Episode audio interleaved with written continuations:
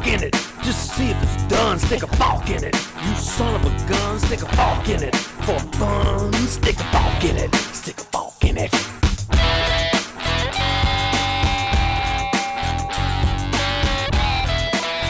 Hello, Forkers. Esto es Soft Fork It, el único podcast que es padrino de flora, fauna y otras vainas. Este es el episodio 222, Indignificado. Esta semana hice miles de pruebas. Rock cubano, asesinos escoceses, un problema dentro de un problema dentro de un problema. Las tres cosas que salen en el horóscopo y chupar las fotos de Britney Lobo. La verdad es que el universo cada vez se ha puesto más complicado. Estoy en una computadora nueva. Me compré una computadora exclusivamente para grabar Off Orchid. Mentira. Y bueno, y- Eso son puras mentiras. bueno, más o menos. O sea, a ver, uno. La, la mentira ahí es, ¿me la compré? No, es la computadora del trabajo. La realidad es, ¿la usas exclusivamente para grabar Orchid? Eh, Sí, porque la computadora, yo uso mi computadora personal para las cosas de trabajo.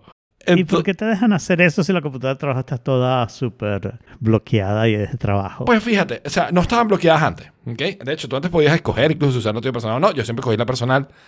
Cuando salieron las nuevas MacBook Pro, porque quería una de 14, este, le dije, es que, ¿sabes qué? Yo quiero mi laptop ahora. Y la pedí. Ajá.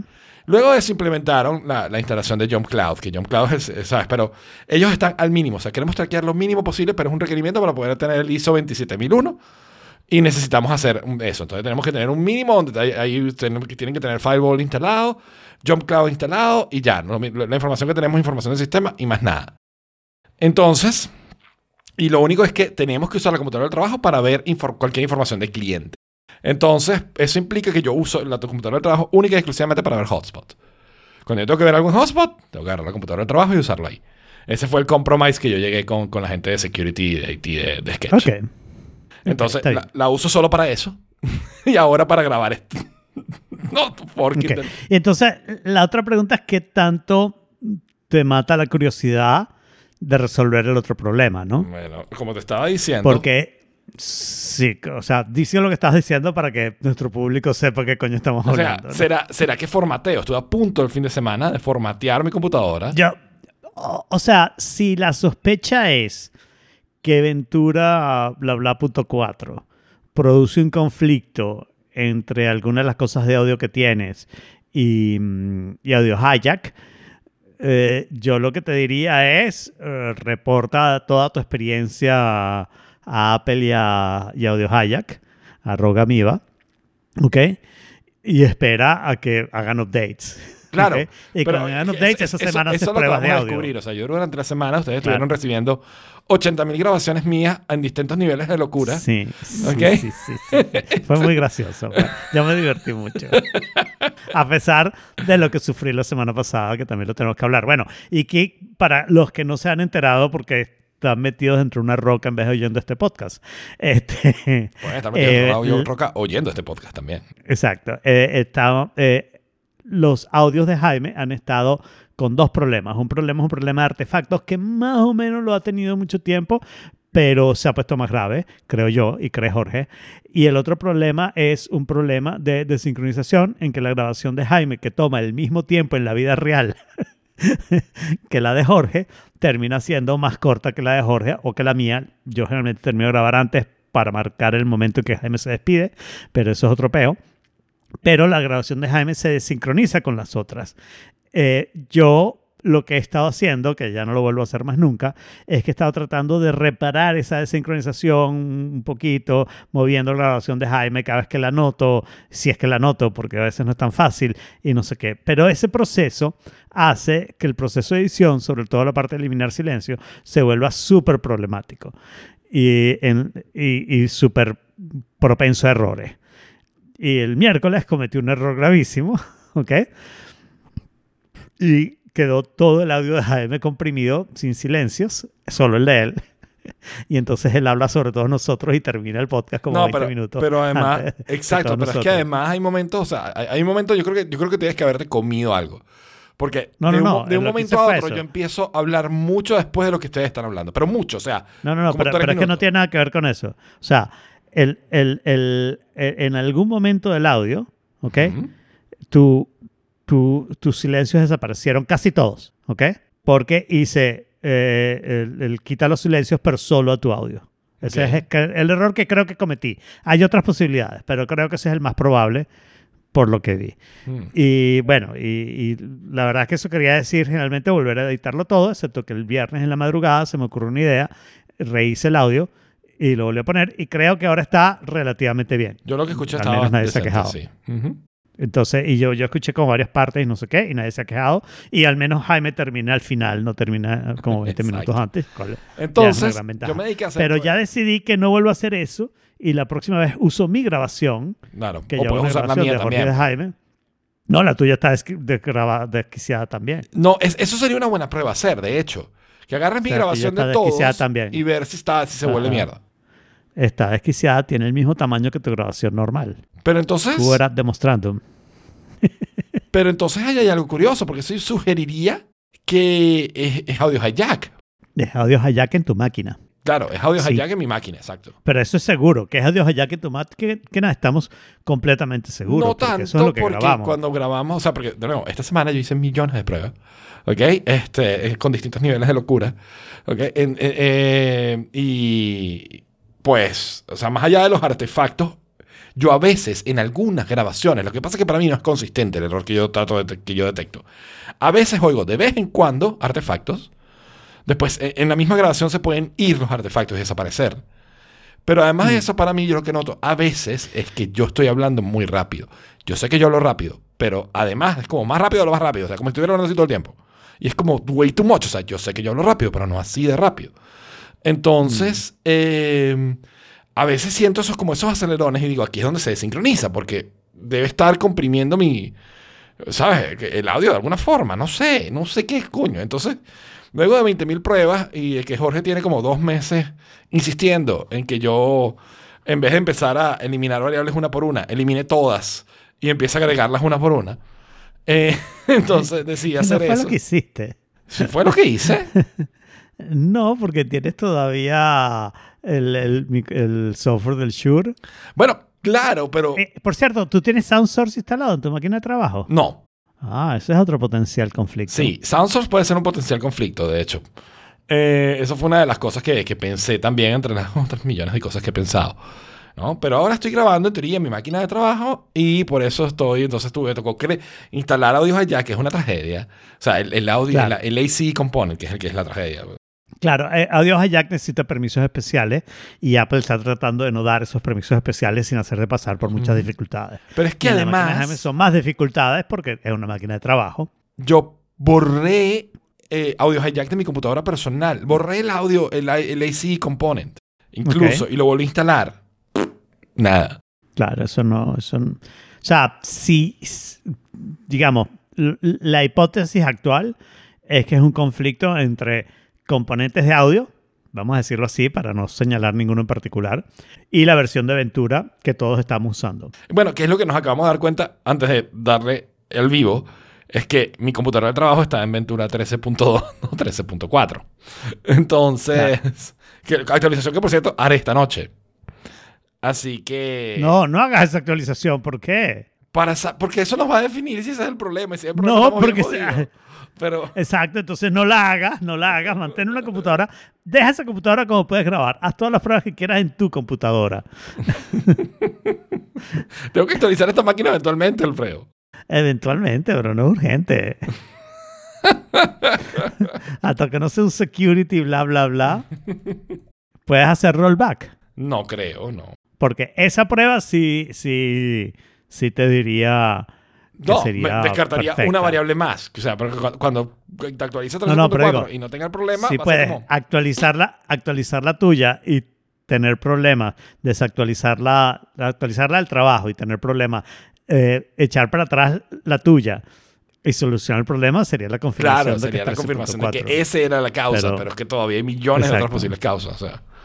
Y al Claro, final, claro. o sea, no sé, esto es muy complejo. Pero digo, yo te diría que con el trabajo deberías dejar de hacer experimentos y deberías considerarla como This is Production Bueno, Machine. No la toco hasta que no se solucionen las cosas. Haz todos los experimentos que quieras con la otra, ¿ok? Pero es que con la otra que más experimentos me quedan. O sea que ya no me queda lo que no he probado. Sí, no O sé. sea, puedo no- probar desde otra sesión, crear una sesión de usuario nueva y cargar esa sesión Oh. y ver qué tal. Para ver si es algo que yo tengo que instalado en máquina- mi sesión que esté Claro. jodiendo. Pero probablemente la máquina esa tuya tiene. Nunca. O sea, ¿cuándo fue la última vez que tú agarraste una laptop y la instalaste desde cero? La última vez, ¿te acuerdas? Lo, lo hablamos en este podcast, de hecho, fue, Sí, probablemente. este, fue para la MacBook Pro de 16 Intel, la de 2019. Que yo tenía desde siempre, desde que existían las MacBook blancas, ok, originales, o sea, la, la- la MacBook blanquita. Desde ese entonces yo nunca había cambiado. O sea, desde que yo me cambié a Mac, yo no había, nunca había hecho una instalación desde cero hasta 2019. O sea, la podemos hablar de Ok. 2008 a 2019. Eh, ahora, eh, desde 2019 estaba nueva, pero yo lo que he debido hacer, que no hice, me arrepentí un poquito después, es hacer otro, otra vez desde cero con Apple Silicon. Ah. Porque yo puedo estar heredando un montón de cosas de Intel que, ¿sabes? No, me- no- no necesito necesariamente tener ahí que están por, por configuración vieja. Bueno, si quieres un lindo proyecto, sí, reformatea tu máquina desde cero. a- Es un lindo No proyecto, qué, pero, y- pero también hoy en día mi máquina comparada en ese entonces es mucho más, o sea, antes, antes mi computadora de trabajo era computadora de trabajo.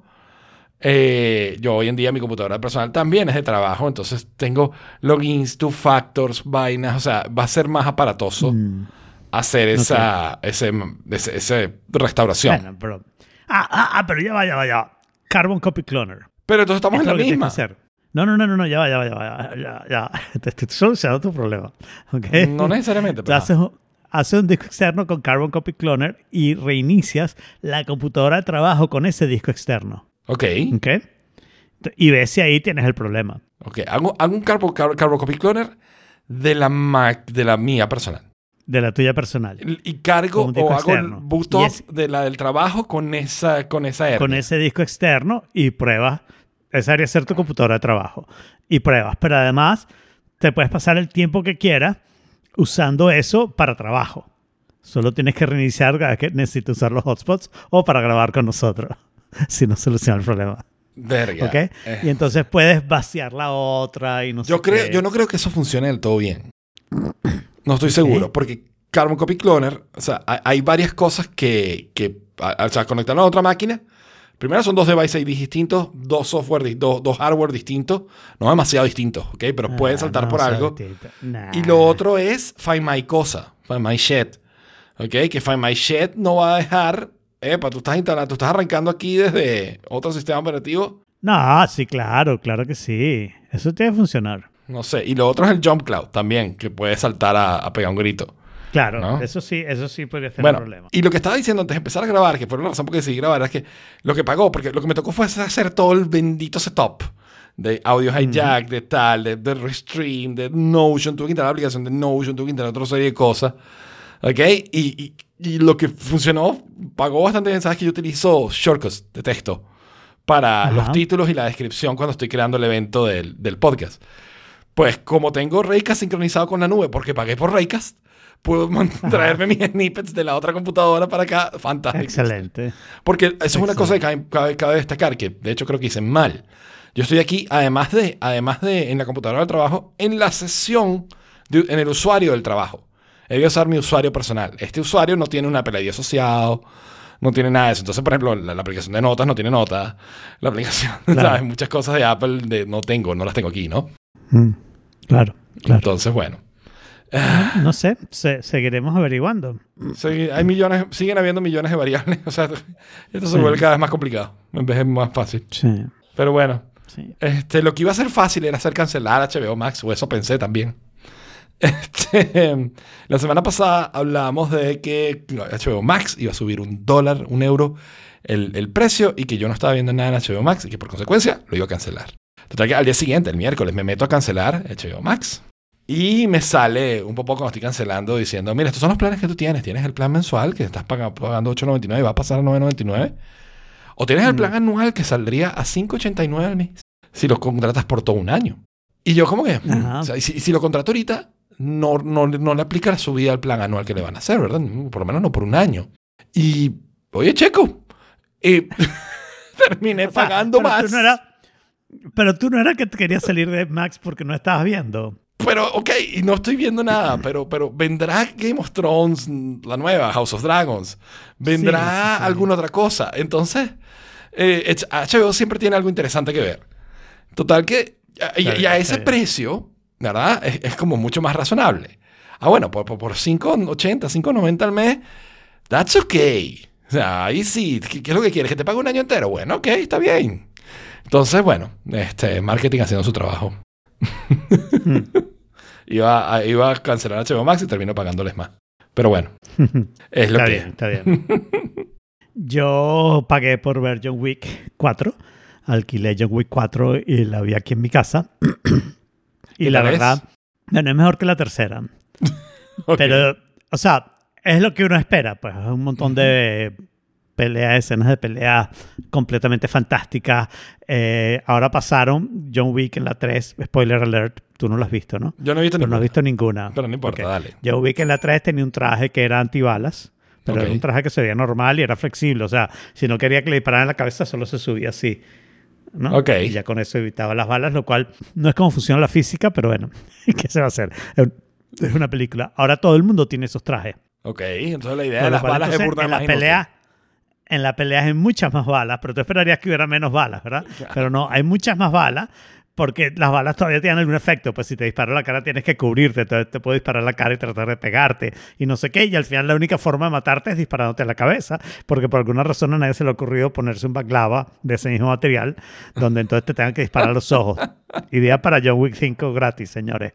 Em, pero lo que se ha puesto es que, claro, el universo se ha puesto cada vez más complicado y más enredado, con cada vez más cosas que nunca te habían contado, ¿no? Esa cosa de, ah, y ahora hay esta otra sociedad secreta de la cual nunca te habíamos hablado, de bolas que no, era secreta. ¿no? Eh, eh, la primera película de John Wick es súper clara, súper, ¿sabes? Un fin y no sé qué, no sé qué. La segunda, más o menos, empieza a complicarse un poquito, pero al menos es como la venganza de la primera, o sea, tienes que salirte del problema que te metiste en la primera. Y cada película ha sido como una complicación mayor de salirte del problema que te metiste en la anterior. ok. Pero ahora el problema es un problema entre un problema entre un problema y es una vaina así que ya no entiendes por qué esta persona está de este lado y este otro está de este lado. Y claro, en cada película, sobre todo en la 4 y en la, y en la 5, han sacado como un malo nuevo, ¿ok? Para enfrentar a John Wick, ¿no? Y los malos no han sido, o sea, han sido nuevos, pero no han sido buenos, ¿no? Pero eso son malos. Sí, sí. Pero digo, pero se puede ser buen malo, se puede ser mal malo, Exacto. ¿ok? Incompetente, sobre todo, ¿no? Exacto. O sea, claro, pero bueno, está bien, eh, está, mm, eh, eh, está divertido, ¿no? Sí. Pero no es la mejor película que vi esta semana y esto se llama un foreshadowing. Wow. Em, ok. El- la otra cosa que quería decir es que ah, de- me dijeron para ir a una fiesta el sábado, donde me invitaron a tocar con Diego y ahora tenemos un bajista nuevo que se llama Francisco. Eh, y ¿Qué pasó con el bajista suponía- anterior? El bajista anterior está muy ocupado, Ah, tiene ok. mucho trabajo, tiene hijo, etcétera, etcétera, ¿no? Eh, porque sería chévere que no estuviera ocupado, pues podría ser baterista también, porque también toca batería. Y ¿A la vez? Necesitamos de baterista. No, no a la vez. Pero bajo puede tocar cualquiera, porque nadie lo oye, pero la batería es muy importante. Y de hecho, eso se trata. No, no, eso trata, te cuento, no. El- la historia era que se suponía, esto es un compañero de la clase de guitarra, que nos dijo, vengan a tocar porque es que esas canciones que ustedes cantan en español, a la gente que viene a la fiesta les va, a, le va a gustar mucho. Yo creo que el gringo se peló. o estas cosas, tú sabes, que nos metieron una gente que estaba esperando, no sé, rock cubano. Y nosotros tocamos puro rock argentino. Hay rock, así, ¿hay pero- rock cubano. Sí, seguro que sí, hay rock de todos lados. Está prohibido, pero hay. Pero, pero no, yo creo que yo creo que el rock cubano no existe. Yo creo que el rock y el Caribe no van de la mano, salvo ciertas excepciones, ¿no? Pero No, ya va. Venezuela tiene mucho buen rock es verdad, es verdad. Venezuela tiene y buen está rock. en el Caribe. Es más, es el país que más Con más costa que- tiene en el Caribe. por eso- ¡Ah, que mate! Yo siempre te yo, yo te he contado mi historia, ¿no? De que yo odio el nombre de Venezuela y que por consecuencia la llamaría República del Caribe. Está bien, porque es república. Bueno, porque la- la- la- ¿qué quieres tú? ¿Una monarquía? No, no, la llamamos Caribe y ya. Bueno, claro, pero tiene que tener un nombre Después formal, decidimos. ¿no? O sea, un tipo. Bueno, un es el nombre. Colo- Sí, pero un tipo de estado tiene que tener, así como Estados Unidos, tal. Está bien, eh, pero no, reino pero no de- lo ponemos en el nombre. República pero no lo ponemos de- en el nombre. Lo que a mí me parece que eso ya es comunistoide. O sea, ¿cuáles son los países que se llaman mm, República Democrática de Corea del Norte? Ese es un ejemplo de eso. Ese es el nombre oficial de ese país. Y es O sea, pura propaganda, falsa. Tú dices que todos los Fake países news. que tienen república en su nombre tienden a hacer. No, no república, que, se, que el nombre incluye algo que es más allá del nombre. ¿Ok? No, porque todos los países tienen eso. No oficialmente. Fíjate, Inglaterra, A ver. bueno, o, o el Reino Unido. Reino Unido, de, de- eh. de- Reino Unido de Gran No, Bretaña e. Irlanda del Norte. ¿Ok? No, no, no, Exacto, Reino Unido. Reino Unido, Gran Bretaña e Irlanda del Norte. That's the name. Está bien, pero, pero, pero digamos, ese es un nombre porque en realidad es una juntada de países. Un Ok, poco pero, a la eh, fuerza. o sea, pero es una Estados Unidos mexicano. Eh, Eh, Claro, eso es lo que me parece, eso es pura copia. Eso, o sea, y- en- y- tú sabes que en alguna época fuimos a Estados Unidos de Venezuela, ¿no? Para que sepas. Eso lo sabes, lo tienes que saber. Cuando tú naciste. Como un poquito No, antes. cuando yo nací, poquito ya, poquito no, antes. mucho antes, mucho antes. Pero sí, fuimos a Estados Unidos. Ya Venezuela. cuando Gómez fuimos República de Venezuela. Pero bueno, No. no importa. Sí. Eh, Medina Angarita creo que es. Mm, Eh, Pérez. Jiménez es el que pone. O es, o es después de Pérez Jiménez. Es después de Pérez Jiménez. Pérez Jiménez era Estados Unidos de No, Venezuela. no, Porque no, mi no, no, yo estoy casi seguro que mi abuelo tenía su plantilla de nacionalización. Su broma decía Estados Unidos de Venezuela. Pero eso tú sabes que es una copia y que, y que no tiene nada que ver con nada. Claro, pero o sea, todo. O sea, así como yo te digo Alfredo, pero tú eres Alfredo Octavio. ¿Verdad? Todos los países pero tienen nombre y apellido. Ah, sí, tienes razón, es Pérez Jiménez, 1953. ¿Viste? Eso es Pérez Jiménez o Angarita. Antes de. Pérez Jiménez dice tu mamá. Los países tienen nombre y apellido. Entonces, ¿sabes? Pero no, yo, yo no creo que eso sea verdad. O, que, o, o, por ejemplo, ¿qué es Colombia? ¿Qué es Argentina? República Argentina y República, creo que es República de, de Colombia Sí, también. pero no lo sabes, ¿ves? No lo sabes. Ya va, pero lo bueno, coño, que hace buscar. mucho que no voy a modelos de, de Naciones Unidas. Yo quiero, yo quiero que seamos así. República de Colombia. un país con un solo nombre. Claro, nosotros nos vamos a llamar pero Caribe, no lo usemos. pero nuestro nombre formal es República del Caribe. Nadie Exacto. le va a decir República del Y, la- Caribe. y el, y el gentilicio es cari- caribeador. Caribeado, me gusta. Está mucho mejor que caribeño. Sí, señor. Exacto, exacto.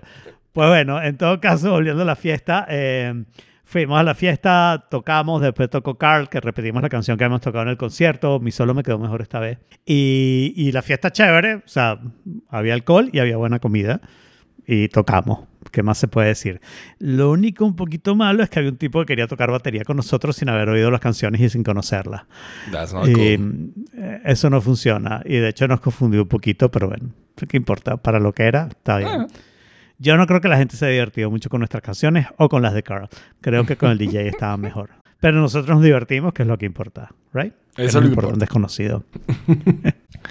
Pues sí. Y yo en unas grandes noticias se volvió a ir la luz en mi casa un día y se fue durante el día, solo que no me di cuenta. ¿ok? Porque no estaría viendo afuera, ¿no? televisión o algo así. No, no, eh, no estaría viendo televisión o algo así, estaría en mi iPad. Se va la luz por 15 segundos y Ah, no me doy cuenta. Cuando, o sea, cuando va a estar no cortico, noto- ok. Pero. Sí, no noto que que se- Pero esas son las que se ha ido, creo que han sido siempre por poco tiempo. Y lo único que notas es que la cocina y el microondas tienen el reloj de los 70 titilando, ¿no? Eh, pero la otra cosa que noto es que mm, mi Mac rebotea y no se prenden los servicios de Homebridge. Eso lo Ok. hablamos en algún momento porque yo dije que, mm, que, que, bueno, que consideré eliminar, eh, ¿cómo se llama? El- el- la encriptación del disco, ¿ok? Porque eso evitaba que yo pudiera hacer login automático. Y si yo podía hacer login automático, Homebridge se iba a, a reiniciar. Pero después analizando la situación, es verdad que Homebridge se reinicia solo, pero la mayoría de las veces que Homebridge se reinicia solo, por alguna razón hay que volverlo a reiniciar para que ciertas cosas funcionen. Creo que es culpa del Harmony. O sea, Bueno, no- es un pasticho, ¿no? Se reinicia solo, pero hay que reiniciarlo también. O sea, la máquina se reinicia, carga el servicio, la mayoría de las cosas funcionan, pero el plugin de Harmony no carga bien hasta que vuelves a reiniciar. ¿Ok? O sea, es un problema del plugin de Harmony, que quién sabe quién lo hace, ¿no? Y entonces ahí, Jorge, cuando yo dije eso, que iba a quitar esta encriptación de disco y no sé qué, A todas para... estas, es importante decir que. Jorge no estaba ahí porque tuvo una emergencia de trabajo y nos avisó un ratico antes. Eh, exacto, Jorge no está por eso. Sí, sorry. entonces, este, eh, aquí no había muchas tormentas, había un poquito de agua, pero el que pregunta a tu mamá si es tormentas o iguanas. Yo lo que creo es que ah, el problema eléctrico que tienen tres meses resolviendo es más grave de lo que yo le di crédito, pues. Totalmente. O sea, yo vi unos transformadores que explotaban y pensé que eso era todo lo Que que habían explotado unos transformadores y ya, exacto. Y claro, los cambiabas y ya, pues. Pero al parecer tienen problemas que al final es igual de incompetencia, ¿no? Porque tres meses para resolver un problema de electricidad, en tres meses deberías poder construir una, una compañía eléctrica completa. Entonces, este, cuando yo mencioné lo de quitar la encriptación del disco, Jorge me dijo, pero no es más fácil un UPS. Y yo le dije, no, ¿para qué? Quito la encriptación del disco y ya. Pero a raíz de esto del Roku, pensé, la verdad que la idea del UPS de Jorge no es mala. Y me compré un UPS que después de una pequeñísima investigación decidí comprarme el mismo UPS que tengo. Ok. Entonces me compré otro UPS, ahora tengo uno arriba y uno abajo. Pero además Oh, God. me compré una batería extra, ¿ok? Y una celda solar como de 9 pulgadas por 9 pulgadas que carga esa batería extra. O bueno, carga cualquier batería de esa. ¿Ok? Entonces cuando venga el próximo huracán y yo me quede sin luz por Va a estar lloviendo, no hay sol. un mes.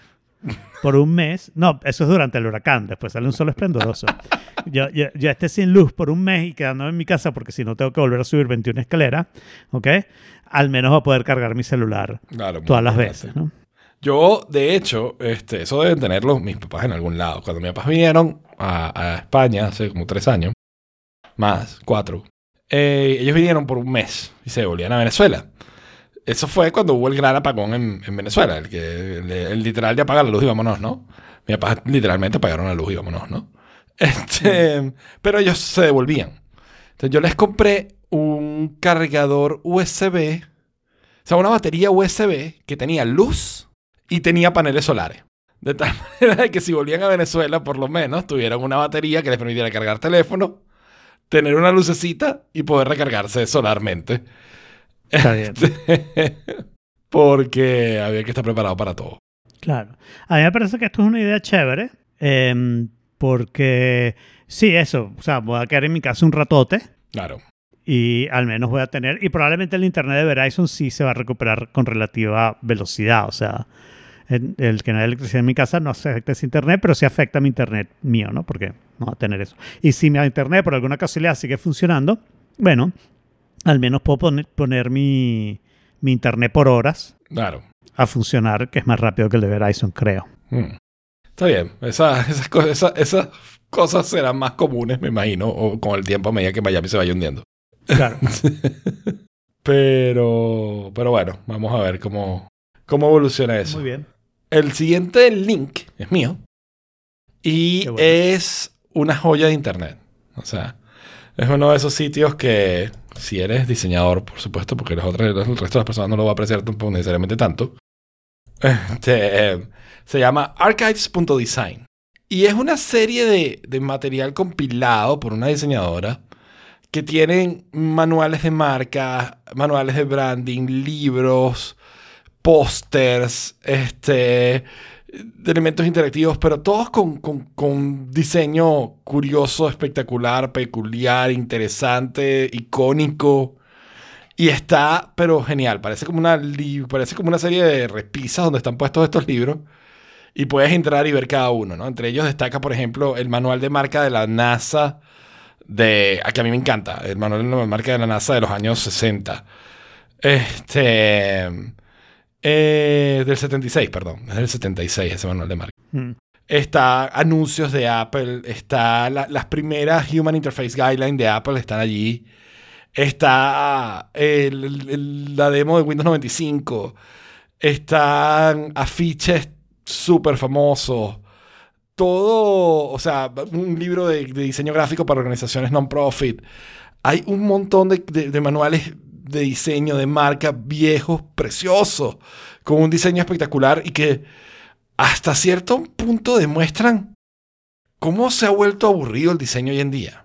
Mm. ¿No? Porque aquí tú ves una creatividad loca, o sea, cualquier cantidad de cosas. Hay cosas que, o sea, esto definitivamente como que no es que no es para todo el mundo, es que te van a gustar unas cosas y te van a parecer asquerosas otras, porque son muy distintos.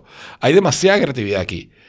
Y eso, antes había más, antes había mucho más experimentación en, en el mundo de diseño. Y hoy en día yo creo que se ha vuelto mucho más estandarizado y aburrido. O sea, es como si la cultura se hubiera estancado, ¿quieres decir? ¿no? Es como si la cultura se hubiera estancado, exactamente. Eh, hay mucho aquí, yo creo que es de los 60 y 70, donde se nota, donde se nota la influencia de las drogas, sin duda alguna. Este, pero, pero está espectacular, está súper bonito poder entrar y ver todas estas cosas y, y- y revivir un poco el- la evolución del diseño, ¿no? Gráfico. Sí, viendo estos libros me, me recordé de un link que pasé, por cierto, en The Working Place, ¿ok? Que es un manual de Apple eh, diciendo cómo prepararte para terremotos, ¿no? Ah, Estando sí. en California. Está aquí también, está ahí listado. Ah, está listado, ok. Por sí, no, no lo vi ahí, pero sí eh, me lo recordó. Y es por eso, porque el diseño, aunque es un tema serio y los puntos que trata son serios y no sé qué, el diseño es bastante más agradable de lo que harían hoy en día, ¿no? Claro, claro. Entonces- Por lo menos más interesante, más curioso, más, más explorativo, más creativo. Exacto, sí, sí, sí.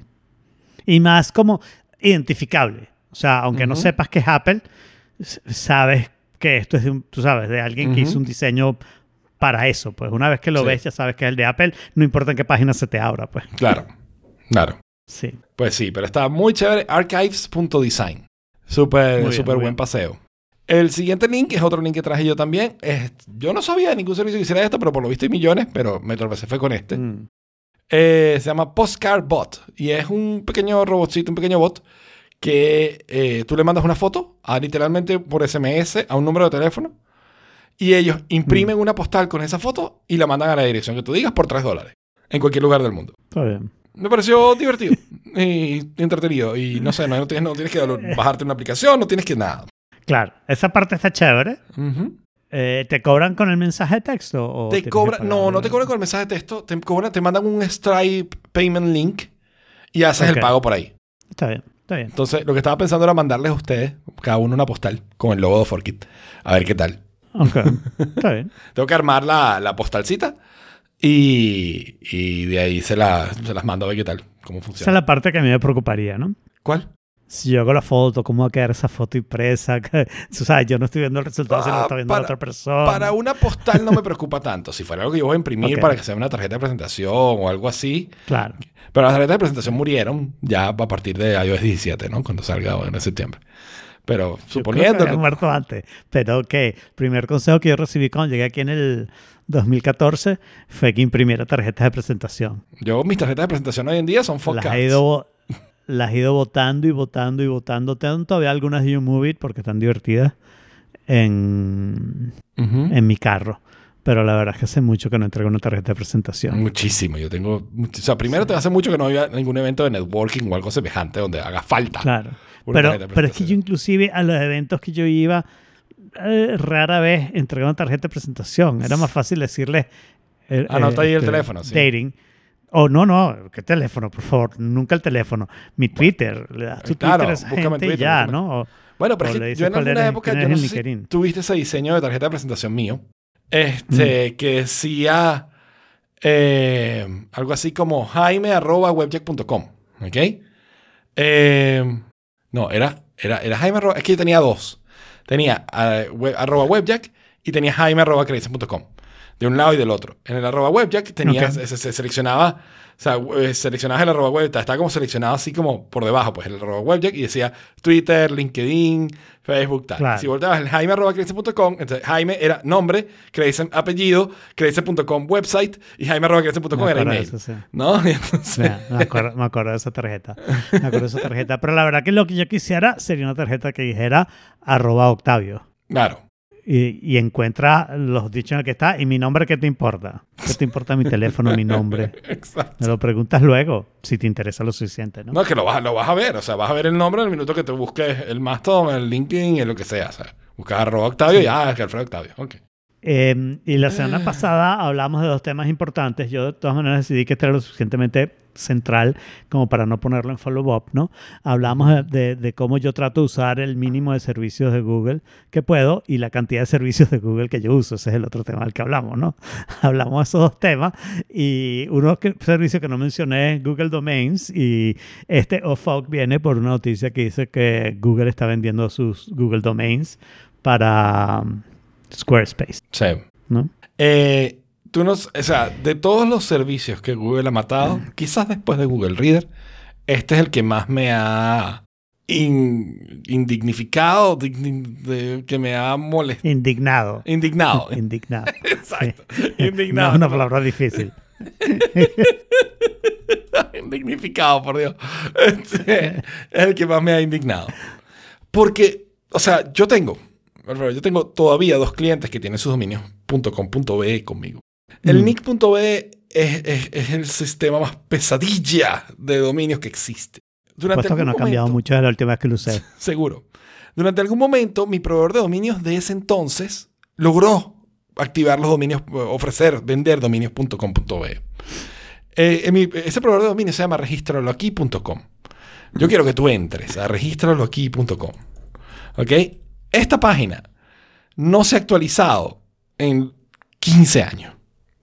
Mm. Esa gente no ha hecho nada en esta página en 15 años. O sea, puso el logo de Cell, probablemente.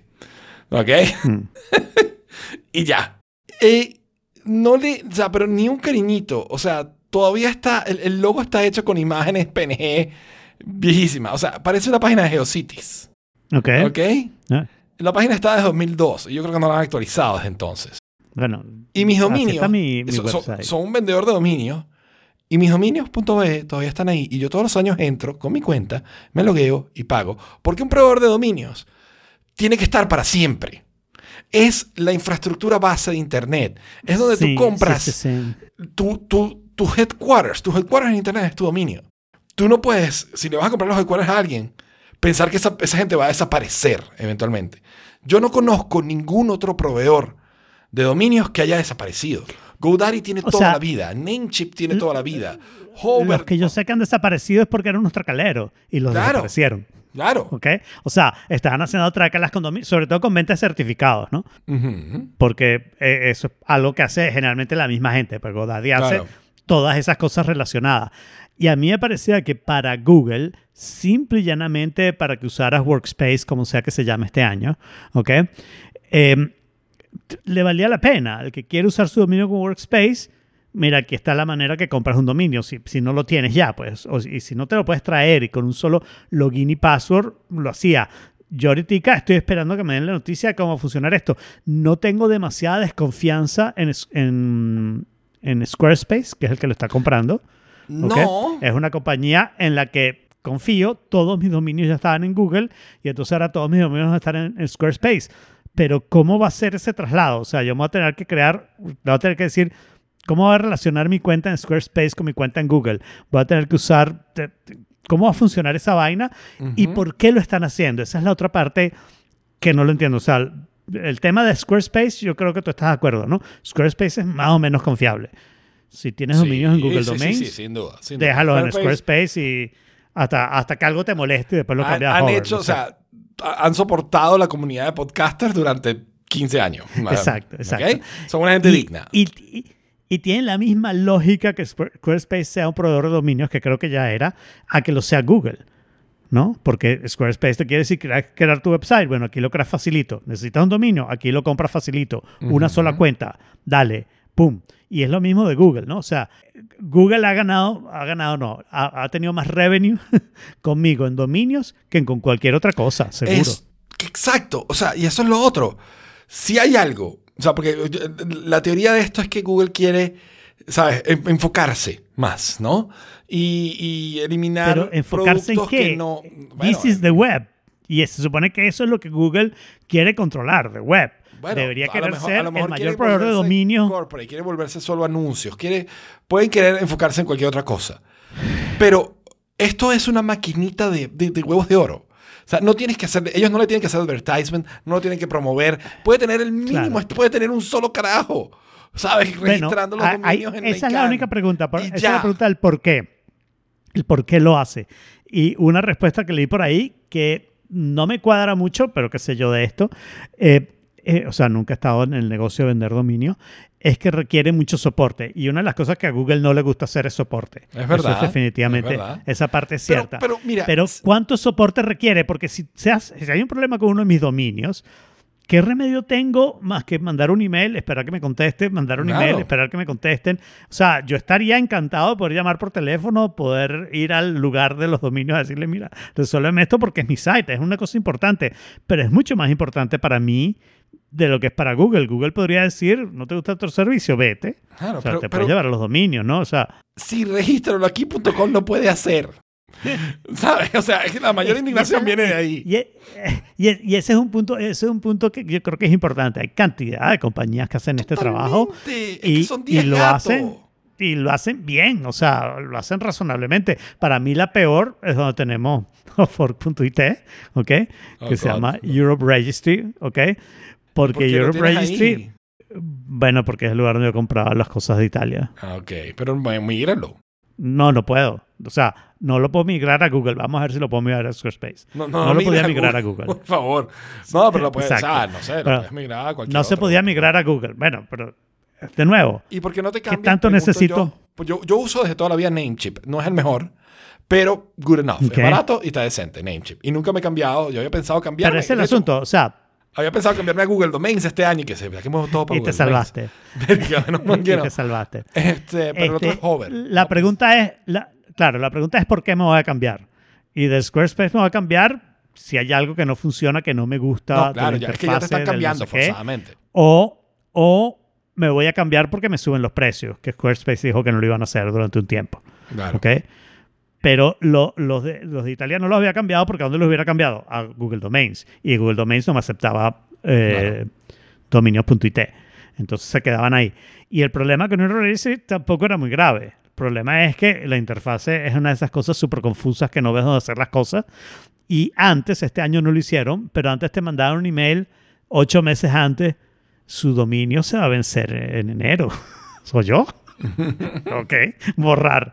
O sea, seis meses antes, en enero se vence su dominio. y sí. no hay nada que pueda hacer. ¿Qué, qué quieres que haga? Porque no es como que no lo puedo poner, está en otro renew ya. ¿Qué, qué más puedo hacer? Y, y bueno, y eso es todo. Es una tontería y este año no pasó. Este año renovaron, ahí tengo dos dominios, umove.it, umove.it, y que no se usa para nada, pero me gusta. Y, y este. Yo creo que yo trataría de vender YouMoveit a una compañía de mudanzas brutal. En Italia. en Italia. Una compañía de italiana, no, una compañía, tiene que ser una compañía en Estados Unidos, pero que los dueños sean italianos. Claro, una compañía de Nueva York de mudanza. Exacto, New Jersey, New Jersey, New Jersey. Y, y bueno, y, eh, esa es la segunda parte, que yo no entiendo cuál es la razón de esto, porque no entiendo ninguna de las dos partes, no entiendo qué es lo que les incomoda, ni cómo esto no está en el centro de lo que hace Google, ¿no? Sí. Porque si tú me dices que Google es una compañía que lo que vende es anuncios, true, pero los vende en estos lugares. Y uno de esos lugares es este asunto de que te deja usar tu propio dominio para tener todos los productos de Google, si no todos, la mayoría. ¿No? No, a- a- además que es una de las cosas donde, o sea, es uno de los espacios donde Google puede hacer, una, y todavía ha hecho, una gran contribución, donde todavía, bajo ese moro todavía de Don't Do Evil. O sea, nosotros no hacemos esto para ganar demasiada plata, pero ofrecemos dominios baratos para que tú tengas tu site para que te monten los anuncios. ¿Ok? O para que te hagas tu Google Site. ¿Ok? O sea, Claro. y, y tienes, Sí, un, sí, y tienes sí. un, y- un- manejador de dominio que no te está vendiendo vainas, que no te está haciendo upsell, que no te está haciendo, te metiendo de toda la porquería que te mete GoDaddy. No. Y, la pregunta es, ¿cómo va a funcionar eso ahora? O sea, imagínate que llega alguien a decir, ok, voy a crear mi compañía, qui- quiero un dominio y también lo quiero meter en, en Google Workspace porque voy a usar Gmail y, y, ¿cómo se llama? Eh, todo Google Sheet y Google Docs y no sé qué, no sé qué. Eso, eh, en eso va a ser mi compañía. Que todos los startups lo hacían. Yo no sé si eso sigue, pero la inmensa mayoría de los startups iban por ahí y después veían, ¿no? Sí. Entonces, ahora tú vas a ir para allá y te van a decir tu dominio. ¿Quieres comprarlo? Sí, pero en Squarespace. Exacto. O sea, te vas a tener que crear un login en Squarespace y no sé qué para hacerte esto. ¿Y cómo afecta eso a Google Sites? ¿No? Porque si ya claro. tengo una cuenta en Squarespace, de repente me quedo ahí al menos para eso. Y sí, el, el email es distinto, pero sí, imagínate que eh, eh, Squares- Squarespace le haga eso a Google. Y ahora tienes eh, correo electrónico con Squarespace. Nada, pero se pueden asociar con Hey, por ejemplo. Yo, hubiera Claro. sido la gente de Eh, Basecamp y Hey. le compro Google Domains demasiado rápido. Sí. Sí, entonces eso no lo entiendo. Y la tercera cosa es, llevo toda la semana pensando, ok, ¿qué voy a hacer cuando Google abandone este servicio? ¿Y qué voy a hacer cuando Google abandone este servicio? ¿Qué voy a hacer? Porque, ah, o sea, yo no me he salido de todos los de Google, en parte porque no es fácil. O sea, hay, hay dos partes, ¿no? La primera parte es qué tan útil es. Y si me es Ujú. útil, bueno, lo voy a seguir usando. Y la segunda parte es, em, eh, que- digamos, se me olvidó que era la segunda parte. ¿Qué, qué tan útil es? Ah, no, y qué tan perjudicial es. ¿Qué, qué- Claro. qué tan malo, qué tan dañino es para mí? Por ejemplo, Google Fotos es cero. Pues, o sea, mis fotos se ponen ahí automáticamente. Tengo un montón de fotos ahí que no las tengo en Google, en, en iCloud. No las tengo en mi teléfono y no sé qué, porque no me interesan. Y las borro sabiendo que están en Google Fotos si algún día resulta que esa foto era importante, ¿no? Entonces yo hago eso muchísimo, muchísimo, muchísimo. Pero, Y entonces mi ¿cómo librería de fotos Porque está mucho más... Tu, tu iCloud no agarra todas las fotos que tengas en tu library. Claro, iCloud lo agarra, pero, o sea, si yo veo fotos de hace un año, ¿ok? Y digo, ¿por qué yo guardé esa foto que lo que hice fue ponerle un post en Instagram y me interesa cero? La borro con toda tranquilidad. Y no se te borra Porque Google si- Fotos. No, no se me borra Google Fotos. No, pero Google yo creo que la solo mía sí. chupa. Si yo la borro aquí, se borra en Google no, yo- Fotos, yo- sé. Yo no las tengo sincronizadas.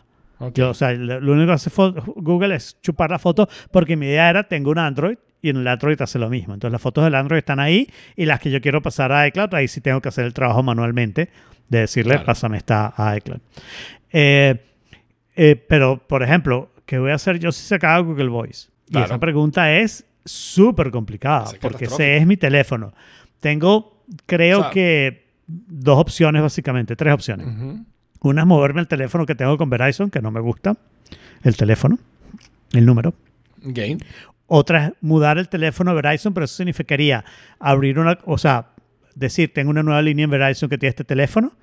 Y ahora que tengo esa nueva línea que ya esté funcionando y no sé qué, eh, pon- ponle en mi iPhone, bla, bla, y cancélame esta otra línea que ya no tiene ningún device, Ok. ¿no?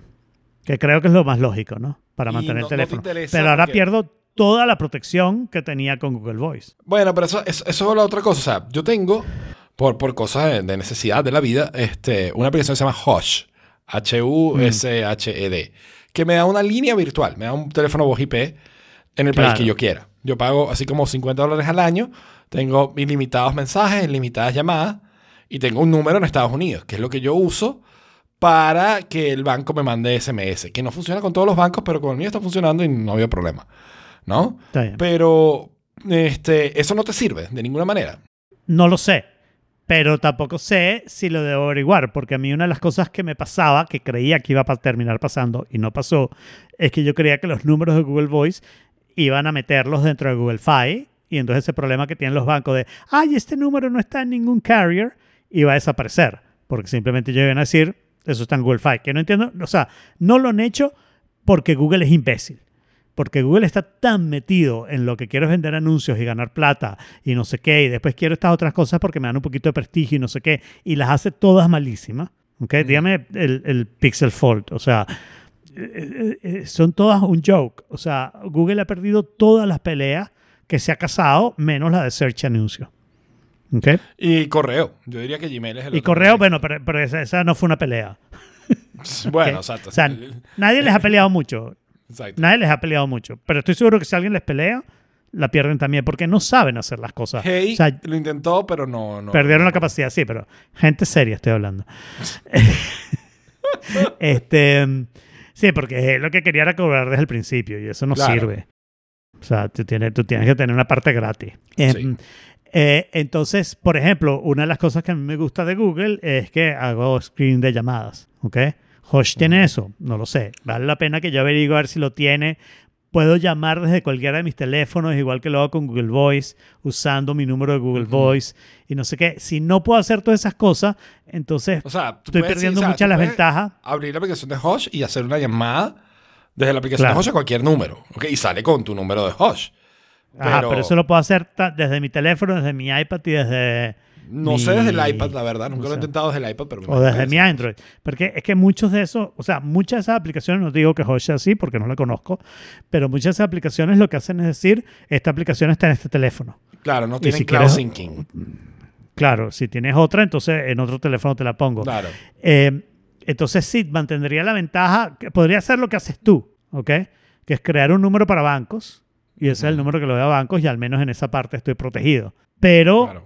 De repente eso es lo que debería hacer con Google. Yo te diría que más bien casi que lo contrario, porque los bancos suelen ser tricky con estas líneas virtuales.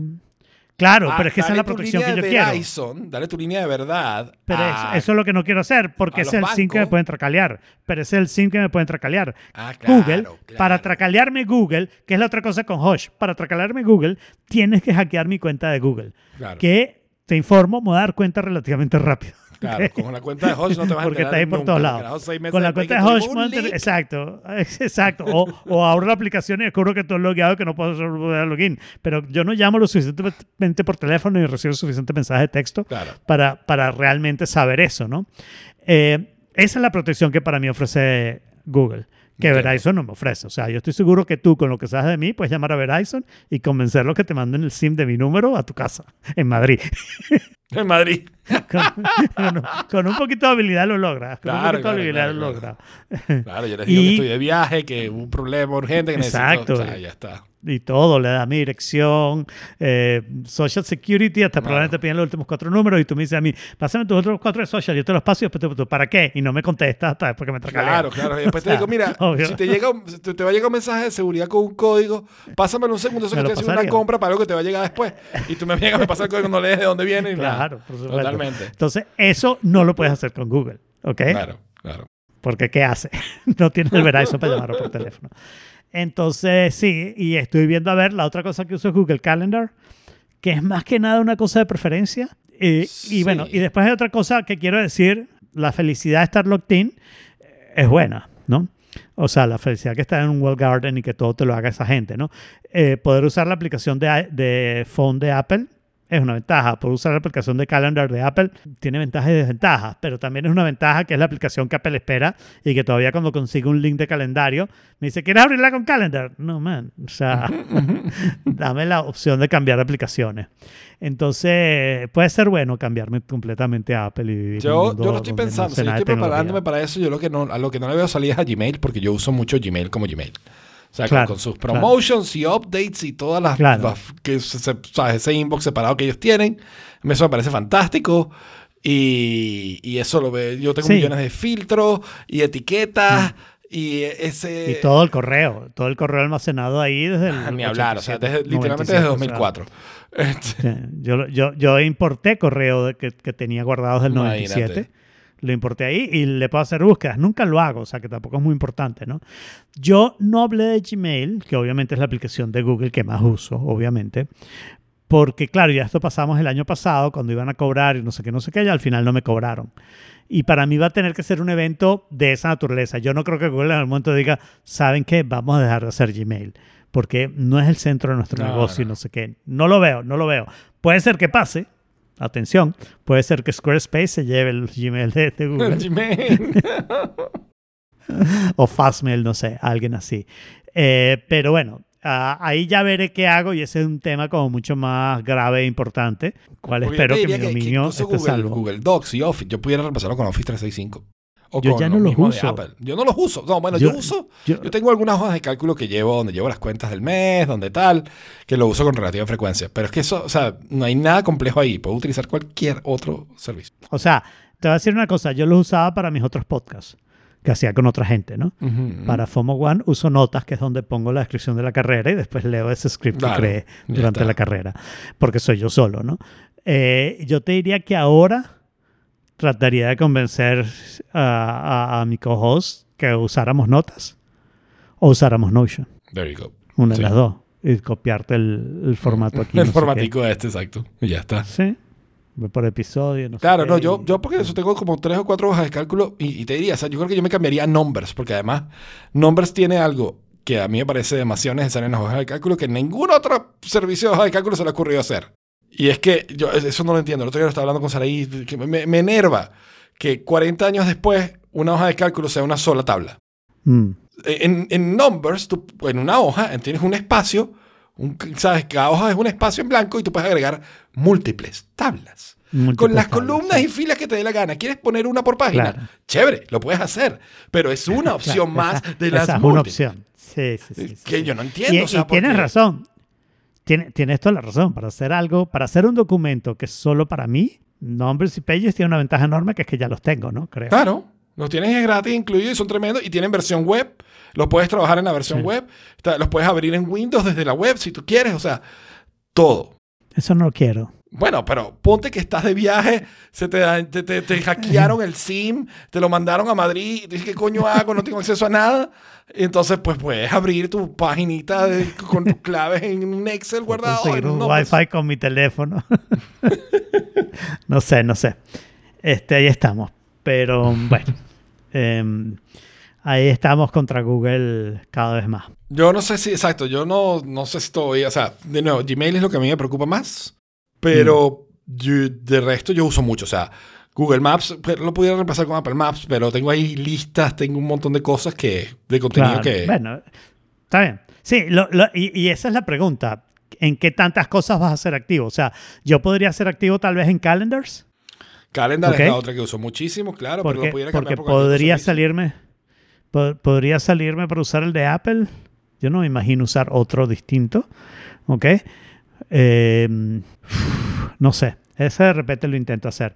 Mm. Eh, pero Google Voice, por ejemplo, me provoca cero ser proactivo. Con fotos no le veo demasiado el sentido. Con fotos lo que haré el día que Google me diga, ya no hago fotos, te voy a cobrar un millón de dólares por tener fotos. Este, lo que hago es bajar el archivo de las fotos que tengo, las meto en iCloud o en algún sitio así, Y ya está. o en un disco de respaldo. Y si algún día necesito esas fotos, pues las tengo ahí. Yo para Google Fotos para mí es para browsing todas las fotos, porque hoy en día realmente yo uso es Apple Fotos para prácticamente todo, pero Google Fotos es mejor buscando un tren, Cositas, claro. ¿sabes? Exacto, buscando Oh, cositas. sí. Y Google Eso- Fotos tiene, por ejemplo, el Magic Eraser, que es arrechísimo. El Magic Eraser yo no lo uso casi, la verdad. Pero, pero sí es bueno, sí es bueno, sin duda alguna es bueno. Muy bueno, eh, muy bueno, muy bueno. Entonces, bueno, yo creo que va a ser proactivo tal vez en Calendar. Voy a abrir Apple Calendar y ver qué pasa. Yo, tengo sincronizado mis Google Calendars en Apple Calendar. Yo también. Básicamente para que los widgets de la, del lock screen me avisen cuando tengo reunión. Sí, lo que yo no sé es qué tanto eso está funcionando. Voy a bajar Calendar y voy a empezar a explorar qué tan difícil me sería salirme de Google. Yo creo que no, es- no yo creo que no es complicado. Solo para sacarle de Google, que la otra cosa, cada vez que ahora Google me manda un email de suscríbeme, man, yo no quiero saber nada de ti, estoy bravo contigo. I'm gonna ghost you. Por esto que me hiciste con los dominios, que al mismo tiempo pienso me debería alegrar porque me deshago de Google de- tal vez sin hacer nada, ¿no? Sí. Y tal vez sin hacer nada, tal vez me quede en Squarespace y no tenga que hacer, porque yo tengo bastantes dominios, desbloquearlos todos y pasarlos va a ser locura. fastidiosiño. Ujú. Especialmente si no pasa la configuración, que me imagino que Squarespace pasará la configuración. Porque yo no sé cómo están configuradas esas cosas. ¿Pero qué tantos dominios tienes tú, Dios mío? Eh, bueno, Por cierto, la mayoría no los uso. Me escribió alguien diciendo que no le funcionaba The All Purpose Card. ¿Te acuerdas de All Oh. Purpose Card? La página que yo hice, la primera muy parecida a Folk Sí, Card, pero sí, la sí, primera- sí, sí, diciendo, sí. estoy tratando de crearle y no funciona. Y es porque la API de Bitly ya no conecta. Pero, wow. Oh. Está bien. Bueno, lo que estoy pensando es hacer una versión de All Purpose Card eh, con la nueva, con, la- con lo, con lo que hice Folk Cards. Porque A mí me es escribió alguien por Instagram. A mí me escribió alguien por Instagram para decirme que el episodio anterior se veía súper mal. Que también lo dijo Goshen de Working Place. Me mándale un Folk Card.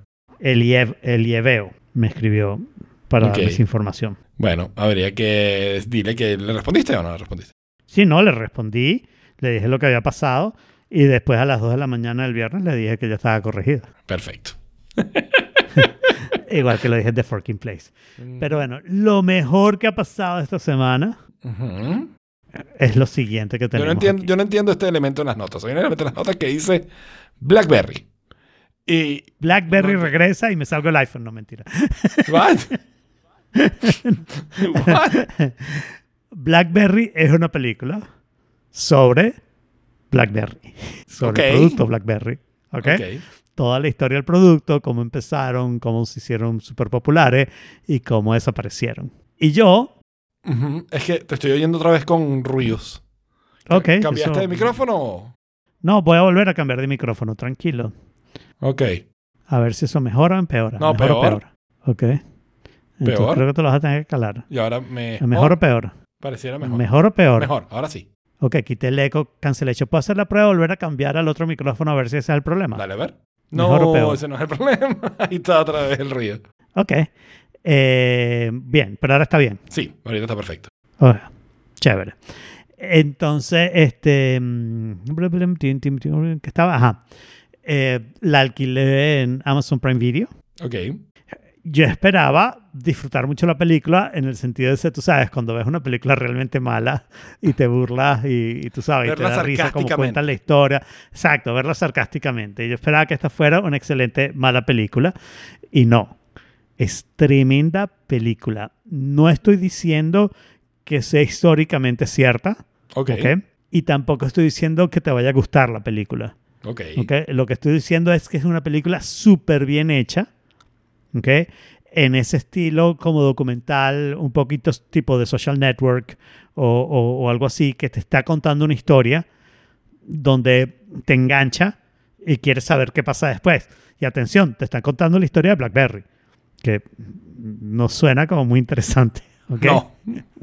pero es súper, súper interesante. Claro, yo tengo la ventaja de que yo viví esa historia, ¿no? Yo viví eso de, de que de repente todo el mundo tenía BlackBerry Ujú.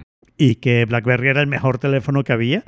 Y en el 2007 los tipos se, o sea, vieron el iPhone y dijeron, pero todo el mundo quiere teclado, chamo, ¿qué, qué va a querer el iPhone? Y después Verizon los obligó a hacer un iPhone y lo hicieron malísimo y no sé qué. Ya te cuentas detalles que yo no sé si están bien o mal y eso lo quiero aclarar. Ok. Yo no estaba ahí, no sé si la historia está bien, pero está tan bien contada que es súper creíble que lo que pasó fue algo así. Yo no estoy diciendo que pasó eso, pero que lo que pasó fue algo así. Y estoy tratando de no hacer spoilers porque quiero que la mayor cantidad de gente vea esta película, porque a mí me gustaría que hubiera más películas sobre esta, sobre todo en temas de tecnología, ¿no? Ok.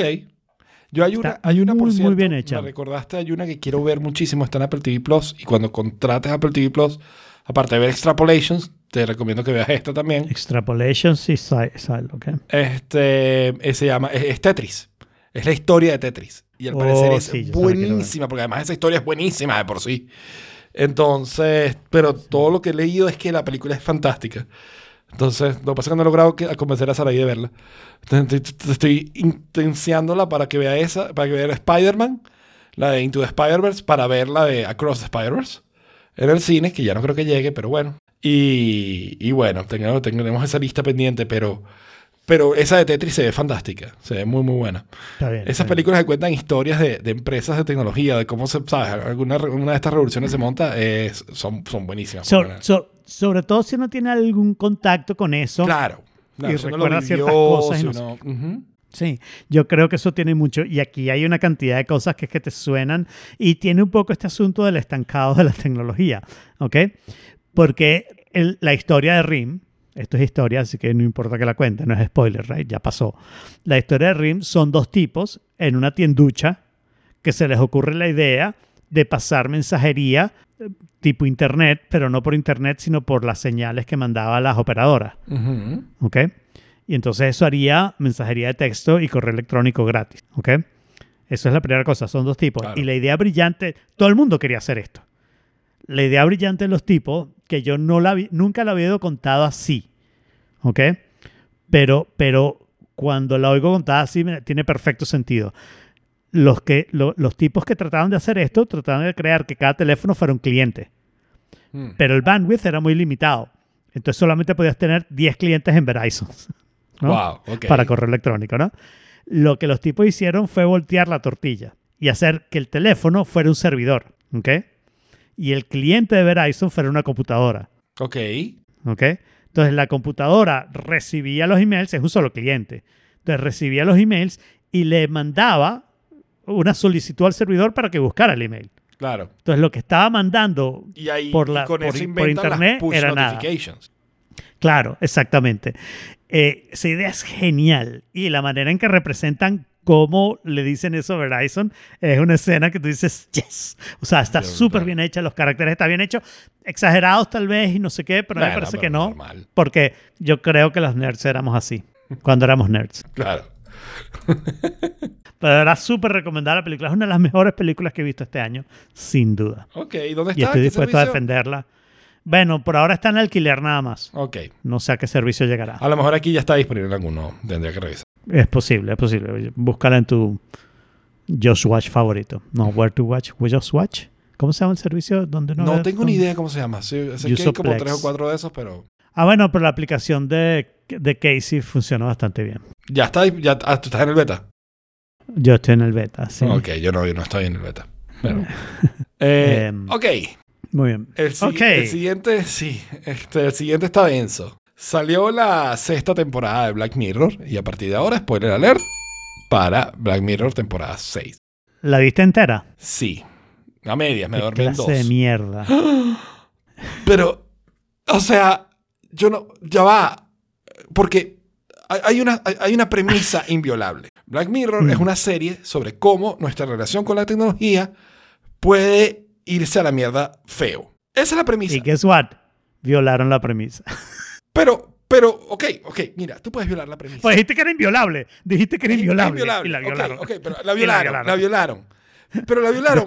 Pero, pero, ¿sabes quién la violó? Un fucking hombre lobo, de verdad, un fucking hombre lobo. No, no, no es hombre lobo, perdón. Mujer lobo. Mujer lobo. Perdón.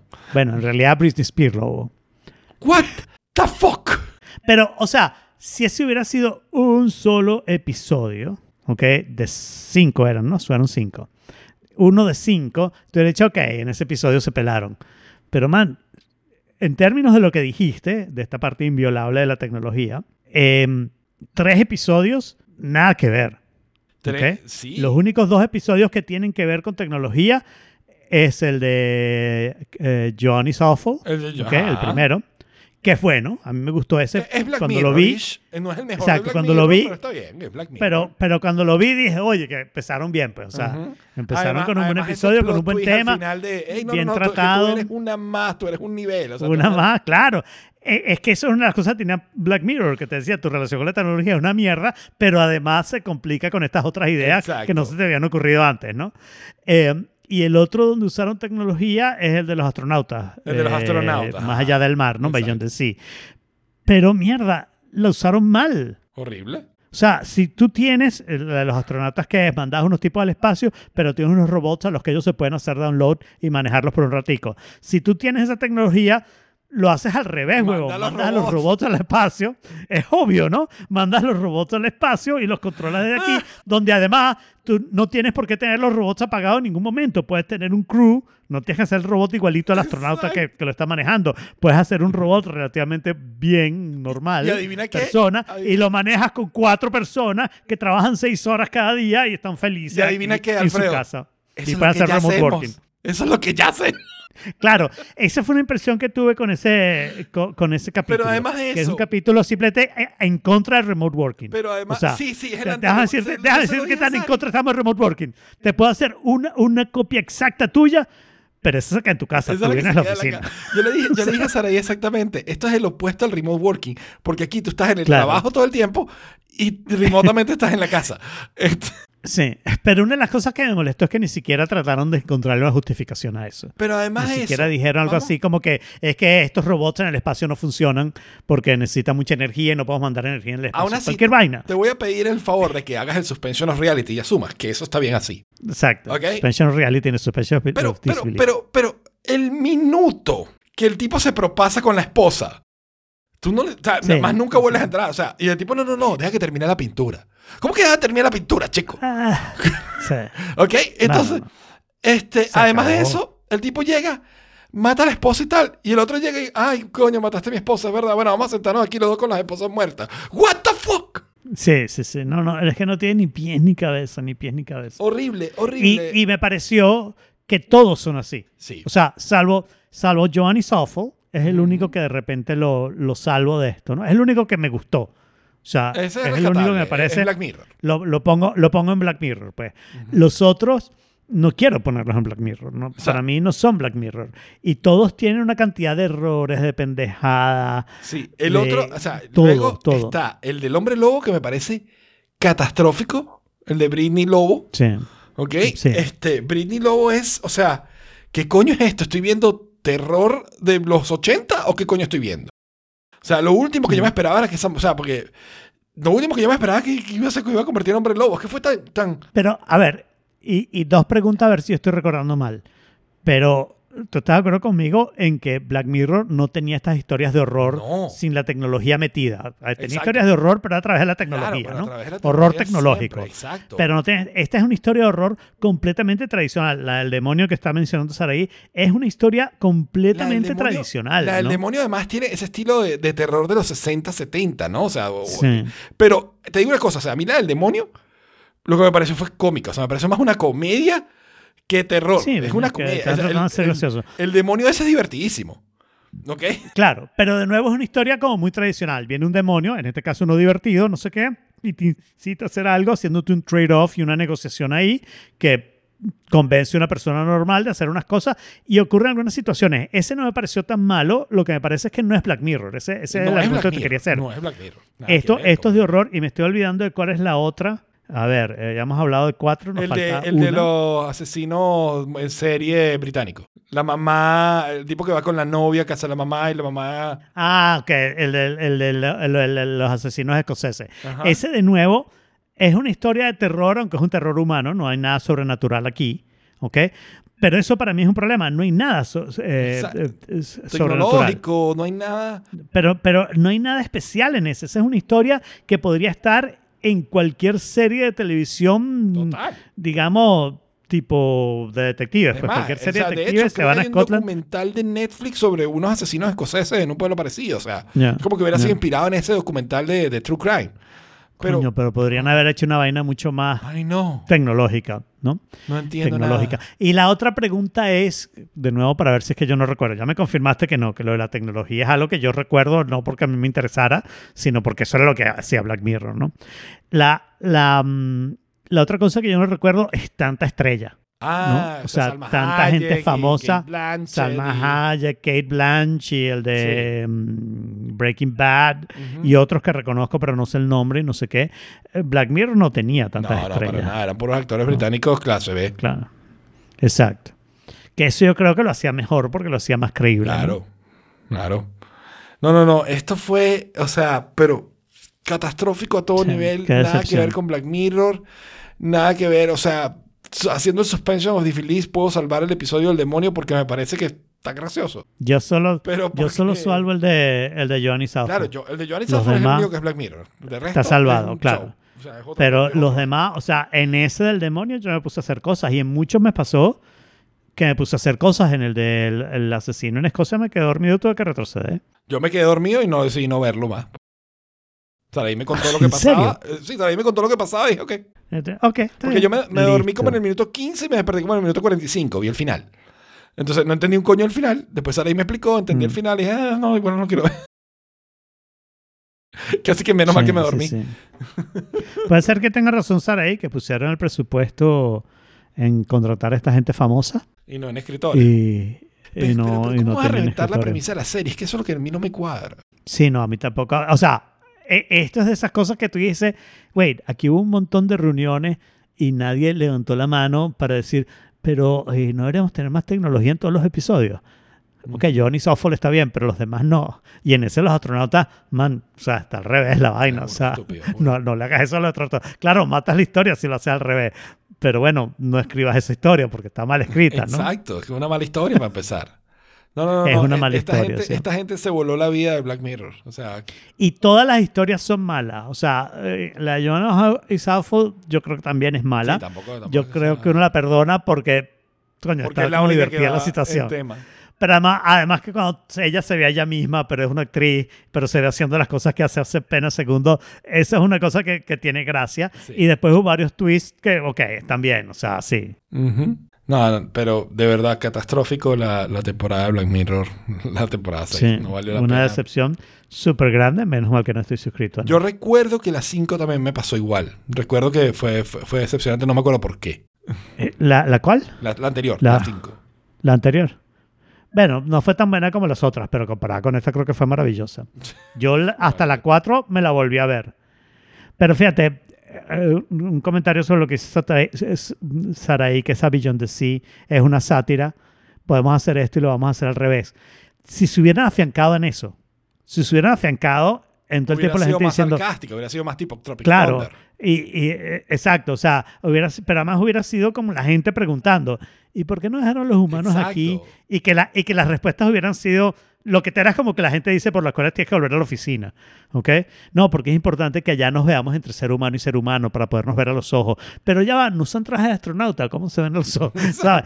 Que hubiera conversaciones de ese tipo, necesitas mejores escritores que yo, obvio. Claro, pero, pero- conversación, esa, esa es idea, humor esa idea, británico. hacerla al revés, Claro, y lo hubieras hecho así y hubieras agarrado frasecitas en las que tú usas a toda esta gente empeñada en, en, en volver a, a- a que vuelvas a la oficina, ¿ok? Que son absurdas las cosas que dicen, ¿no? O sea, hablar de la productividad al revés y cantidad de cosas que puedes hacer que hubiera sido divertido. Todavía un absurdo, pero un absurdo más tipo Black Mirror, creo. Sí, sí. Terrible. Se, se explotaron la vida de Black Mirror. Es- Sí, la verdad. Así La que. verdad. Eh, y eso nos lleva al siguiente artículo, al tema de hoy. Explotarse la vida como forma de vida. ¿Lo pusiste tú? Lo puse yo, sí. Ok, muy bien. Sí, podemos hablar de ¿Lo leíste? Lo leí. ¿Y te parece terrible? Bueno, cuenta lo que es primero. Ok, hago el resumen. O prefieres no contarlo. No, no, no, está bien, déjame hacer el resumencito, ¿no? Esto, esto es un artículo de eh, Sasha Chapin, ¿ok? Que al periodista es un hombre, pero se llama Sasha. Sasha. Bueno, es un nombre A ruso lo, de hombre. a- a lo- a lo mejor fue un hombre ya, ¿no? Este, No, no, no. Sasha es un nombre de hombre en Rusia. ok. Que Entonces, los latinos le hemos copiado. Igual que hicieron con Andrea, que es un nombre de hombre Claro. en Italia. Claro. Y lo- los latinos dijeron, no, perfecto para mujer porque termina en A. Sasha también termina Claro, en A. Entonces, buen punto. ya. Adelante. A mí, yo, yo resoné un poquito con este artículo solo porque yo me he volado la vida varias veces. ¿ok? Y el artículo dice Ok. que es una buena idea o que no está mal volarte la vida con cierta frecuencia para poder experimentar o, o- o vivir más de la vida, ¿no? Mientras no sea una cosa loca, o sea, mientras no simplemente te diga, ¿sabes? Que no, no seas el, el- el drogadicto que está en su quinto matrimonio y, y- y tenga cinco DUIs, ¿no? Sino que mientras sea el, de, déjame mudarme de ciudad, déjame cambiar de trabajo para, para ver si consigo algo mejor. O sea, el de no quedarte tranquilo, no asentarte, no quedarte excesivamente cómodo en, tu bienestar actual, sino el de activamente perseguir cambiar tu situación de vida, mantenerte en, y no incómodo, pero, o sea, remover las cosas de vez en cuando para disfrutar más de la vida, para aprovechar más tanto el tiempo que tienes lo que tenías como las cosas nuevas que van pasando, ¿no? Eh, el artículo habla de eso, eh, sugiere que esos cambios que tú hagas los hagas cada... O sea, por lo menos dure seis meses en el otro, o sea, no, no te revientes la vida con tanta frecuencia, ¿ok? Esto, sino que te des tiempo de adaptarte a tus nuevas condiciones, a tu nuevo tal, Mm. pero que luego no te quedes dormido en los laureles, no te quedes con la vida en automático, sino que cada cierto tiempo, boom, dánzate algo que, que, que le meta picante y que te cambie las cosas. En esa idea me pareció, o sea, yo lo he vivido, a mí me ha pasado mucho a lo largo de mi vida y me parece que está bien, o sea, yo creo que mi vida ha sido más enriquecida por eso. M- muchos de esos cambios no necesariamente han sido provocados a propósito. Tienen que ver con decisiones mías, ¿ok? Que yo digo, bueno, yo voy a intentar esto y voy a hacer esta locura, que no necesariamente es lo más sensato, pero quiero hacer esto y quiero perseguir esto. Pero tienen como un propósito detrás, ¿no? Yo quiero experimentar Mm. este tipo de vida. Están buscando satisfacer un hambre que yo tengo por dentro. No estoy buscando, ¿sabes? De- de- disruptir por disruptir, o sea, romper por romper, ¿no? Sino romper porque hay algo que me está llamando más la atención o hay algo que quiero probar distinto. ¿Qué opinas tú? Déjame explicarte mi problema con esto. Yo estoy de acuerdo con todo lo que acabas de decir, Ok, pero también creo que lo que acabas de decir es muchísimo mejor que el artículo. gracias. El artículo está muy mal escrito. ¿ok? El artículo, primero que nada, no deja claro que habla que es explotarse la vida. ¿Ok? Y los dos ejemplos que para mí resaltaron más, se mudó, se mudó a Tailandia sin revisar mucho acerca del país. Ujú. Sí. Ya va, te fuiste a Tailandia con, con un kilo de droga, te fuiste a Tailandia sin pasaporte, ¿qué tanto no averiguaste? Eh, ¿Sabías de Tailandia de antes y simplemente no hiciste más investigación? ¿Qué fue lo que hiciste? Ese es un ejemplo que yo estoy de acuerdo. Mudarte a un país, sobre todo a un país tipo Tailandia, asumo que este tipo, ya voy a decir por qué es americano-europeo, ¿ok? mudarte a un país tipo Tailandia eh, es, es un cambio fuerte que yo sí llamaría explotarse la vida. Pero después dice divorciarme. Fue explotar. No, man, eso depende de cómo estaba. Divorciarte es explotarte Exacto. la vida. No es como que tú estás o- felizmente o es casado y tú simplemente no tienes "Oye, remedio". Exacto. ¿sabes que yo tengo Sí, mucho sí, tiempo déjame felizmente casado? divorciarme. Déjame divorciarme. Sí, sí, sí. Yo creo que esto me está manteniendo en un estado así como de neutralidad que no, no me conviene.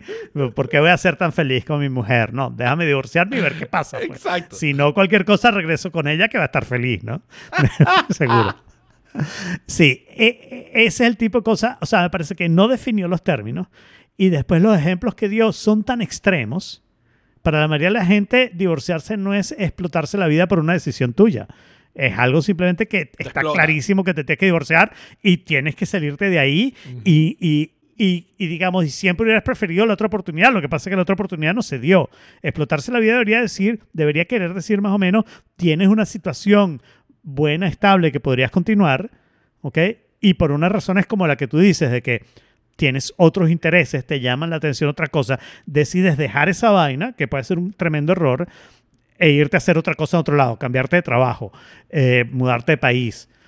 Chévere, me hubiera gustado más ejemplos, no se me ocurren más, pero tampoco se me ocurre como una definición formal y esto es en lo que el tipo falló completamente, ¿ok? La segunda cosa, y por esto digo que el tipo es americano-europeo, es que este es un tipo con muchísima suerte. Total. Porque, se- y, y sin admitirlo, o sea, está tratando de vendernos que la suerte que tuve fue su, su mm, ¿cómo se llama? Su habilidad para explotarse la vida. Y no es verdad, el divorcio le puede haber salido malísimo, Sí. y a muchos les sale malísimo, no hay remedio, te divorcias y ya. Irse a Tailandia, estoy seguro que a muchísima gente que no tiene pasaporte europeo americano le sale malísimo, ¿ok? Sí. E irse a otro país sin pasaporte americano europeo te sale muy, muy mal. Exacto. ¿Ok? Y, y puede ser un desastre en donde tratas de mejorar tu vida y estás en una situación inaguantable que la quieres cambiar y no sé qué. Y cuando tratas de mejorar tu vida, caes en una situación todavía peor. Sí. Y después no puedes regresar a la anterior y, y terminas muy jodido. E- Esa es una parte que el tipo no habla para nada porque él cree que siempre te vas a poder poner a explotar la vida hacia arriba, ¿no? Eh, y eso, eh, eso, eh, me pareció muy, muy chimbo el artículo. Me hubiera gustado que alguien escriba un artículo, pero mejor sobre Bueno, este podemos, tema. Jaime podemos que escribirlo, sé, debería escribirlo yo entonces. Sí, sí, sí, sí. Jaime, estoy seguro que puede. Y me gustaría sobre todo una definición mejor de, de qué es explotarse la vida. Que- Explotarse la vida es, es hacer un cambio mayor, o sea, un cambio de eso, de relación. ¿Qué, qué- qué Claro. son qué? Relación, pa- eh, lugar de vivienda o trabajo, ¿no? Suelen ser como las tres big cores, ¿no? La- las tres Claro, cosas que te salen en el entonces- horóscopo, ¿no? Pero entonces ahí no puedes hablarlo todo como si fuera de tu propia voluntad. Porque, por ejemplo, el cambio de trabajo. ¿ok? Una cosa es que tú digas, estoy en este trabajo y está bien, pero quiero uno mejor y te tratas de ir a uno mejor. Eso puede ser una buena manera de explotarte la vida. Pero otra cosa es que te diga, mira, estás despedido. Exacto. Y entonces ahora tienes que buscar otro trabajo. Y esa es otra manera de explotarte la vida, pero no fue con tu Esa intención. no es tan agradable. Fue una ¿no? cosa que te pasó. Exacto. Fue una cosa que te pasó y, No, y- y tienen dos sabores distintos. sugiere- tienen dos sabores que son distintos, ¿no? decisiones tuyas, ¿no? Claro. Entonces, por ejemplo, yo creo que cuando él habla del, del divorcio, él habla de la, la opción de decidir divorciarte porque la relación tú sientes que ya no funciona, a decidir quedarte casado aunque la decisión no funcione porque no quieres volarte la vida. ¿Ok? Y entonces ahí es... Pero ¿cuál de las dos es más volarte la vida? no, en una... En una ¿Me entiendes? Pero claro, pero en una, en una es el default, es el estado en el que ya estás. ¿Ok? Claro, pero es que ese, ese para mí, para mí ese es uno de los problemas del artículo y de la cosa. O sea, tú podrías estar en un trabajo que no te gusta, ¿ok? Y entonces cambiarte. Eso no es explotarte la vida, eso es mejorarte la vida y, y qué chévere porque el trabajo no te gustaba. Explotarte la vida puede ser, de repente te conviene quedarse en ese trabajo, luchar por seis meses y de repente en seis meses la situación es distinta. No. Eso puede ser explotarte la vida. Entonces, no me queda muy claro, me gusta la idea que tú pones, que yo no la veo tan clara en el artículo, que es, Cambiar es mi decisión, pero, pero Por decisión la propia. idea de que es mi- la idea que es tu decisión, Ujú. ¿ok? Y, lo del cambio del status quo es lo que me parece si cambiar el status quo es simplemente salirte del status quo para caer donde Dios quiera, ¿ok? O es rebelarte contra el status quo y cambiarlo aunque sea desde adentro, porque eso también es una forma de explotarte la vida. Estoy pensando más que nada en el trabajo y el matrimonio, ¿no? Pero también el país podría hacerlo, pasa cambiar un país es más difícil, ¿no? O sea, tú podrías decidir, yo Sí, estoy en una mala situación, el status quo es malo, casado con esta persona y me revienta, me saca la piedra, me desespera las actitudes que tiene, como esa de respirar constantemente, adentro, afuera, adentro, afuera, que es esa vaina. ¿Ok? Estás en esa situación, pero tu decisión no es simplemente me salgo de ese matrimonio. Si tu decisión es sentarte a hablar y hacer terapia y no sé qué, y explotarte la vida, ¿ok? Para cambiar el status quo por tu propia decisión, pero de una manera distinta. ¿no? Y eso es lo que me parece que este artículo no lo detalla. No dice nada. Sí, no, no lo dice. No, no, está muy mal escrito. está bien, está bien. Bueno, terrible artículo entonces. Sí. Bien, entonces bueno, con ese terrible artículo nos pueden decir qué les parece a ustedes cuando lo lean o pueden hablar de cualquier otra cosa, como por ejemplo la temporada 6 de Black Mirror, porque este artículo será malo, pero no es la temporada 6 de Black Mirror. Es verdad, es verdad. Prefiero ver el artículo seis veces a volver a ver un episodio de la temporada 9. Exactamente. Así que bueno, esto ha sido todo por esta vez. Otro tenedor al lavaplato. Y les invitamos a que nos digan qué opinan tanto de la temporada 6 de Black Mirror como del artículo en The Forking Place, que lo pueden conseguir en theforking.place. Le damos gracias a Mom Jack, a Sari, a Yorgis, a Michael y a todos los que estuvieron acompañándonos en el chat. Y nos vemos próximo martes a las 5 de la tarde en O Forked Barra Live. Nos querés Forked. Stick a fork in it, lock down. Stick a fork in it, salmonella. Stick a fork in it, E. coli. Stick a fork in it. Stick a fork in it.